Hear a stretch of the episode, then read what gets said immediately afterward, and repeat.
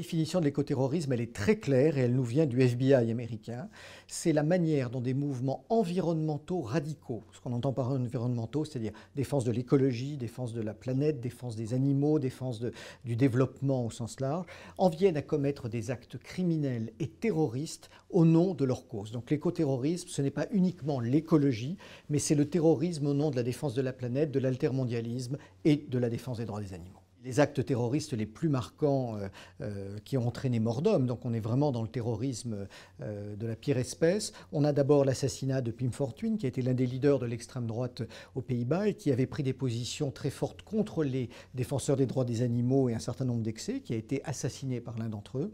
Et puis on a malheureusement un exemple qui est aussi très important, qui est celui de Theodore Kaczynski, qu'on a appelé Una Bomber, qui était un Américain passionné d'environnement, très un mathématicien passionné aussi de développement économique et technologique, et qui un jour a considéré que la société devenait folle et que le développement technologique nuisait euh, euh, à la planète, à l'écologie, et a commencé à publier un premier manifeste pour attirer l'attention du monde sur ce qu'il considérait comme une dérive.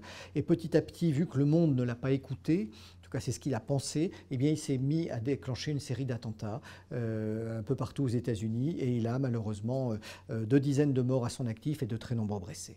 Dans la montée en puissance du processus de contestation à la violence jusqu'à l'action terroriste, il y a plusieurs étapes systématiquement, quelle que soit la cause que l'on prenne, que l'on défende euh, le fait qu'un autre monde est possible, c'est-à-dire ce rejet d'une société qui devient de plus, de plus en plus orientée vers la consommation, qu'on cherche à défendre l'environnement, qu'on cherche à défendre le droit des animaux, eh bien on se rend compte qu'à la base, il y a toujours une idée légitime, et je pense que les téléspectateurs, comme nous, nous pouvons considérer que ces idées sont tout à fait légitimes.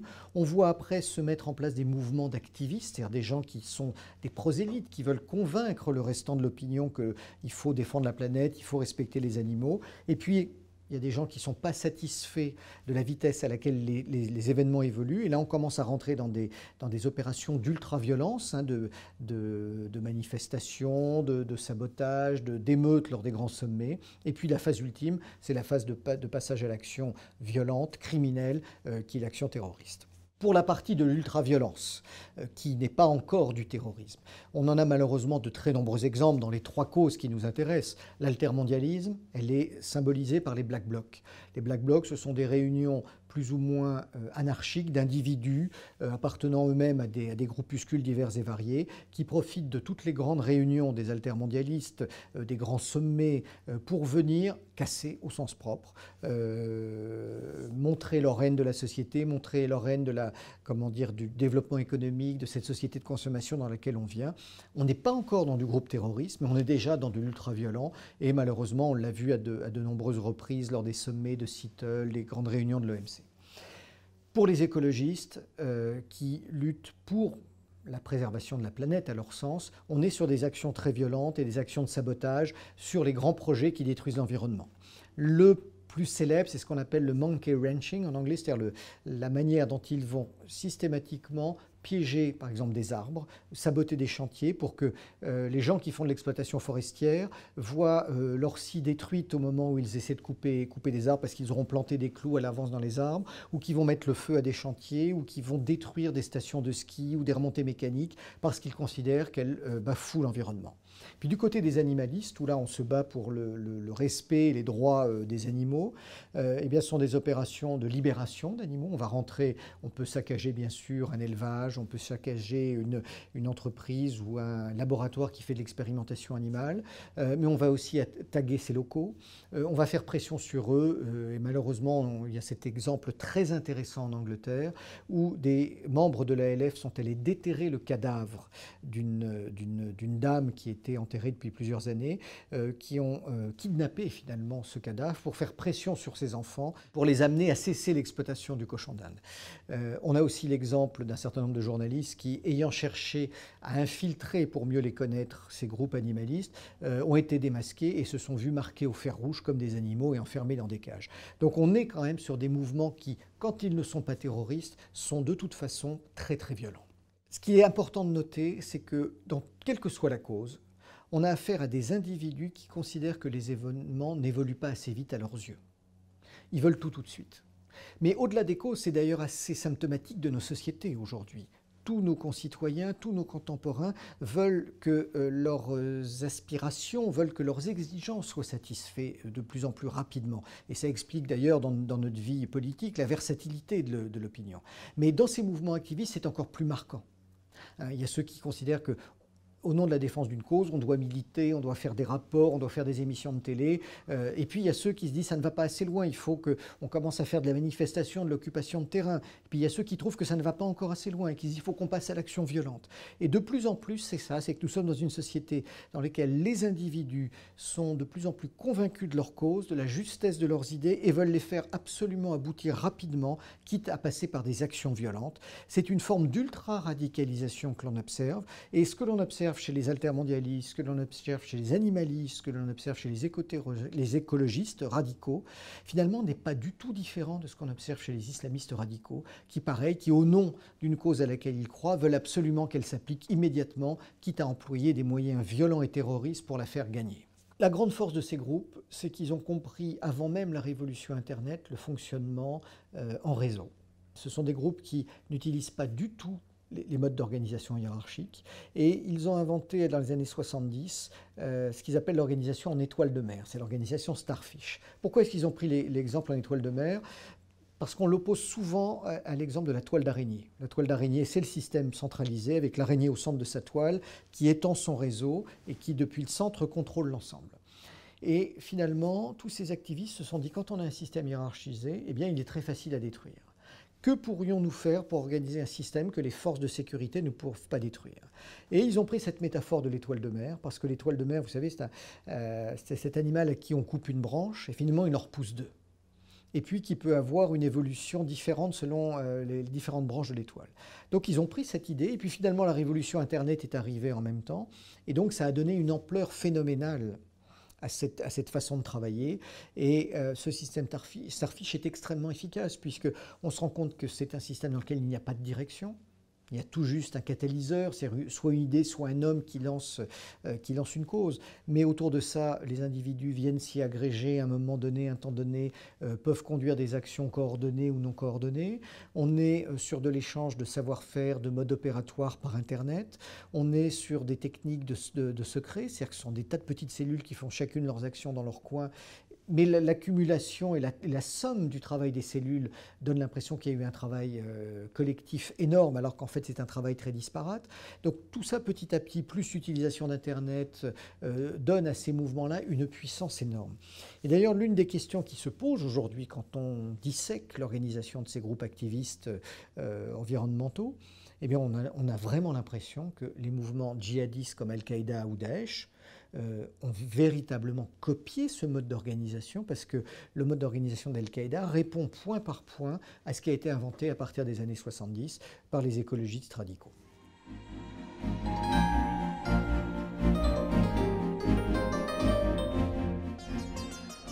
Ces mouvements sont à peu près tous nés dans les années 60-70 euh, euh, aux États-Unis.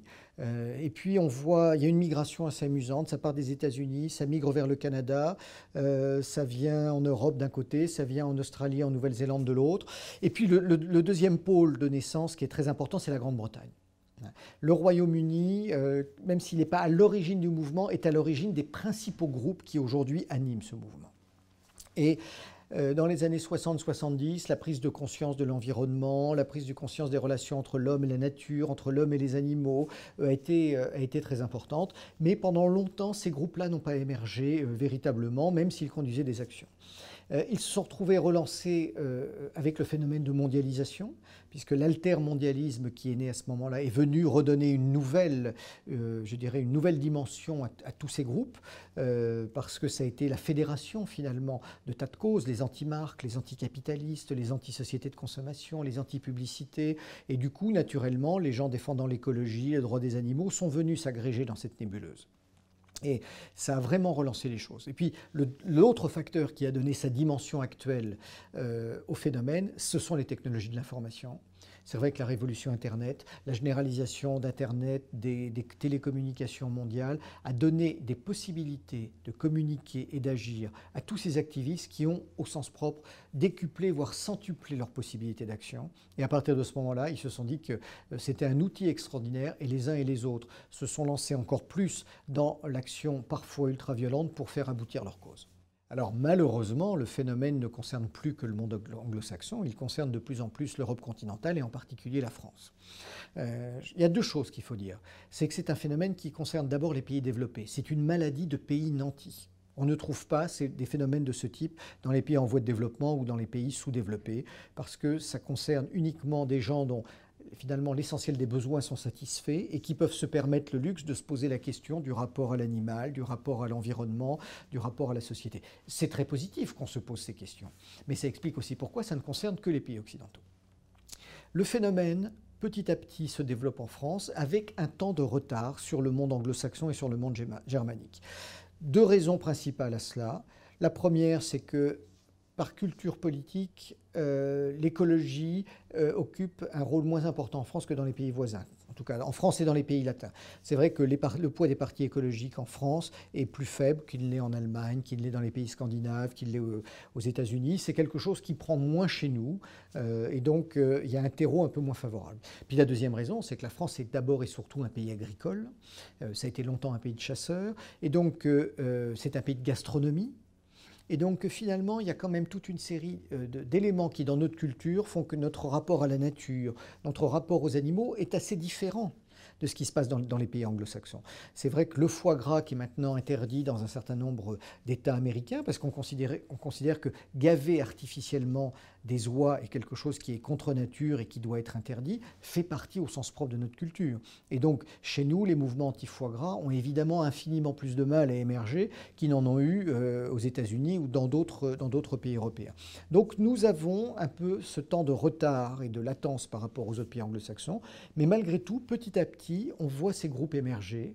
Et à chaque fois que ces groupes émergent, c'est toujours la combinaison entre des des éléments locaux, des Français qui, rejoignent ces causes, qui croient à un certain nombre de choses, et puis une influence étrangère, parce que tous ces groupes, à un moment donné ou à un autre, viennent du monde anglo-saxon, essentiellement de Grande-Bretagne et des États-Unis. L'un des phénomènes les plus préoccupants en France aujourd'hui, c'est le développement des ZAD, donc des zones, euh, euh, d'aménagement différés, euh, parce qu'on voit se multiplier les projets d'infrastructure sur le territoire national, et on s'aperçoit qu'à chaque fois qu'un nouveau projet émerge, il est bloqué. Alors, il y a plusieurs raisons à cela. Euh, d'abord parce que, comme souvent, euh, quand une autoroute, quand une grande surface, quand un parc d'attractions voit, euh, le jour quelque part, si ça intéresse 90% du pays, ça va, ça va, déplaire à 5 ou 10% de la population qui est sur place et qui ne veut pas voir son environnement direct modifié. donc, ça, on, a, on a toujours systématiquement des réactions de riverains qui se disent nous ne souhaitons pas voir dans notre environnement direct ces choses-là se, mettre en place. Ils sont immédiatement soutenus et encouragés par, par ces activistes que l'on va retrouver un jour à Notre-Dame-des-Landes, un jour à, à Roibon, un jour à Sivins, un jour contre la ferme des Mille Vaches et ainsi de suite, pour qui c'est une cause globale et qui viennent systématiquement en renfort sur cette zone. Alors, il y a un paradoxe. Premier paradoxe, c'est que ces projets peuvent être utiles au niveau national et pour l'ensemble de la population, mais ne pas intéresser les locaux. Deuxième paradoxe, ces, projets parfois ne sont pas utiles et ont été mal conçus et méritent d'être critiqués. Puis troisième paradoxe, c'est qu'on a affaire à des individus qui ne sont pas de la région, qui sont dans des, logiques globales de, de, contestation et qui viennent systématiquement donner une ampleur à un phénomène local qu'ils n'auraient pas eu et qui en font un symbole national, européen, voire mondial. Ça veut dire qu'il devient de plus en plus difficile de conduire des grands projets d'infrastructure en France, euh, avec un côté positif, c'est-à-dire que ceux qui doivent voir le jour doivent être maintenant sérieusement euh, évalués en matière d'utilité sociale, en matière d'utilité environnementale. Donc ça oblige à plus de responsabilités ceux qui lancent ce genre de projet. Euh, mais ça veut dire aussi que les minorités qui s'opposent à ces projets, quand bien même ces projets sont respectueux de l'environnement ou une grande utilité sociale, ont des moyens d'action terribles pour les faire avorter. Euh, des moyens d'action à travers la mobilisation des médias, à travers la mobilisation de la population locale, à travers des opérations de saccage et de sabotage qui peuvent avoir lieu. Et donc, ça veut dire qu'on a de plus en plus de mal à réaliser ces, projets-là.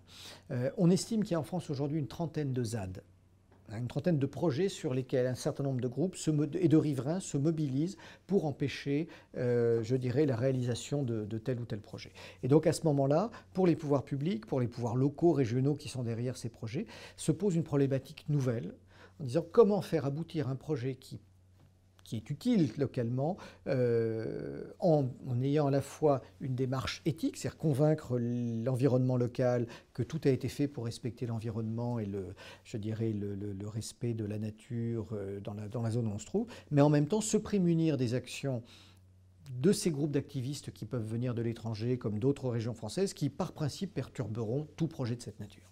En France, la menace principale aujourd'hui vient essentiellement de deux, euh, de deux mouvements. Le premier, qui est euh, le plus médiatisé aujourd'hui, c'est le phénomène zadiste autour de Notre-Dame-des-Landes.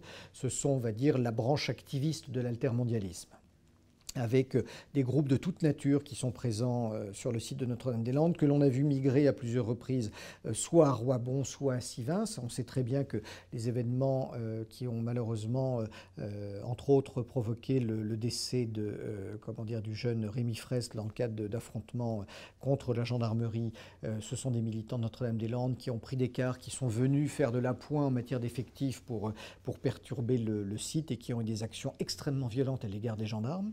Euh, donc on, voit ces individus-là qui migrent, hein, qui sont des gens qui refusent notre société moderne. Donc ça veut dire qu'ils ne sont pas uniquement opposants à Notre-Dame-des-Landes, ils sont opposants à toute forme de, développement euh, du territoire qui, pour eux, va à l'encontre du monde idéal dans lequel ils voudraient vivre. Deuxième, deuxième mouvement qui est assez actif en France est celui des animalistes. Euh, des animalistes qui, depuis euh, le début des années 2000 et surtout le milieu des années 2000, multiplient les actions essentiellement à l'encontre des laboratoires d'expérimentation animale euh, et de ceux qui collaborent avec les laboratoires d'expérimentation animale, mais aussi avec, avec l'agroalimentaire qui est aujourd'hui un secteur extrêmement touché, l'élevage en particulier. Alors, encore une fois, tout ce que font les animalistes n'est pas critiquable. On l'a vu avec l'action de L214 euh, contre l'abattoir de Moléon, où il se passe des choses tout à fait, euh, tout à fait déplacées, excessives. Mais dans, un autre, euh, dans une autre série de cas, L214 a mené des actions tout à fait anormales contre des éleveurs, notamment en Bretagne, qui ne justifiaient pas les, opérations qu'ils ont conduites. Donc ces mouvements-là montent. Ce que nous n'avons pas encore en France, à la différence du monde anglo-saxon, c'est une écologie radicale violente. Il y a bien sûr l'exemple des faucheurs d'OGM et de José Bové qui ont provoqué euh, la mort d'un agriculteur. Euh, ils l'ont provoqué indirectement, mais il y a une responsabilité euh, dans, le décès, dans, le suicide de cet homme qui était directement lié au saccage de sa parcelle. Mais en dehors de ça, des actions directes menées par des écologistes radicaux en France, nous en avons très très peu d'exemples. Objectivement, aujourd'hui, ni l'État français ni les entreprises françaises ne sont préparés à cette nouvelle menace. Alors pour deux raisons. D'abord, c'est qu'ils ne l'aperçoivent pas, ils ne l'étudient pas. Euh, on, commence à voir un petit peu les services de renseignement de la police travailler sur ce dossier-là, mais n'oublions pas que nous avons en ce moment une menace terroriste islamiste de très forte ampleur, donc elle, elle mobilise tous les moyens d'action de nos services de sécurité et de renseignement parce que c'est la menace numéro un, et donc on manque d'effectifs pour travailler sur ces mouvements animalistes, altermondialistes et, euh, et écologistes radicaux euh, pour les surveiller, pour comprendre en précision ce qu'ils font. Alors une partie des effectifs sont malgré tout concentrés sur Notre-Dame-des-Landes parce qu'il y a un vrai problème national. Mais en dehors de ces phénomènes-là, c'est vrai que le phénomène est assez peu suivi euh, euh, par nos pouvoirs publics. Les entreprises qui en sont victimes euh, souvent ne trouvent pas d'interlocuteurs qui soient en charge de ces questions-là au sein de l'État, parce qu'encore une fois, c'est un travail de renseignement territorial qui doit être fait et que tous les effectifs et tous les efforts aujourd'hui sont portés dans la lutte antiterroriste contre l'islam radical. Je crois que ce qu'il est important de comprendre, c'est que si la menace pour l'instant est encore relativement diffuse en France, elle pourrait monter en puissance. Et on a quand même la chance de pouvoir étudier la manière dont ça s'est passé dans les pays anglo-américains. Euh, je crois qu'il faut savoir, c'est quelque chose de tout à fait essentiel, qu'aux États-Unis comme en Grande-Bretagne, le, le Front de libération de la Terre et le Front de libération des animaux sont tous sur la liste des organisations terroristes au même titre que Al-Qaïda et Daesh. C'est-à-dire qu'ils ont fait en termes de, dégâts, en termes de, nombre d'actions, euh, ils ont provoqué des coups hein, des, pertes pour les entreprises américaines qui sont très importantes. Ils sont passés à des actions criminelles où ils ont fait des attentats à la bombe, où ils ont déterré des cadavres, où ils ont tué. Euh, donc on est quand même sur des organisations dont on sait qu'elles peuvent être ultra violentes. À tel point d'ailleurs que d'un côté le FBI et de l'autre la police britannique ont créé des unités spéciales pour lutter contre ces mouvements terroristes. Le FBI a monté une cellule spécialisée, les Britanniques ont monté euh, une, unité tactique euh, également chargée d'infiltrer et de lutter contre les, groupes, euh, les. Et puis c'est allé plus loin. Aux États-Unis comme en Grande-Bretagne, des lois spécifiques ont été faites qui régissent les, les sanctions contre ces groupes, euh, contre ces groupes ultra-radicaux. Et c'est vrai que depuis 2-3 euh, euh, ans, on voit une atténuation du phénomène, notamment en Grande-Bretagne, en raison de la politique extrêmement volontariste qui a été menée contre ces individus, des arrestations qui ont eu lieu, des emprisonnements, des condamnations. Tout ça a porté un coup d'arrêt. attendons de voir comment les choses vont définitivement se calmer ou au contraire repartir à la hausse, mais il y a un vrai risque. Ce qui est dangereux, c'est que le fait que les pays qui sont les premiers menacés aient mis en place des systèmes plutôt assez efficaces pour lutter contre ces gens-là, eh ces gens-là se retrouvant bloqués dans leurs actions aux États-Unis ou en Grande-Bretagne pourraient fort être tentés de débarquer sur le continent européen et de venir faire la même chose en France, en Allemagne, en Italie, euh, en Scandinavie, là où les pouvoirs publics ne sont pas encore armés pour lutter contre eux. Donc c'est une sonnette d'alarme qu'il convient de tirer. Faisons très attention euh, quand euh, des groupes comme ça sont contraints sur les terres euh, dans lesquelles ils ont l'habitude d'opérer, c'est que soit ils disparaissent, soit beaucoup plus souvent ils changent de théâtre d'opération et ils viennent continuer leurs actions ailleurs, et ça pourrait bien nous arriver en France.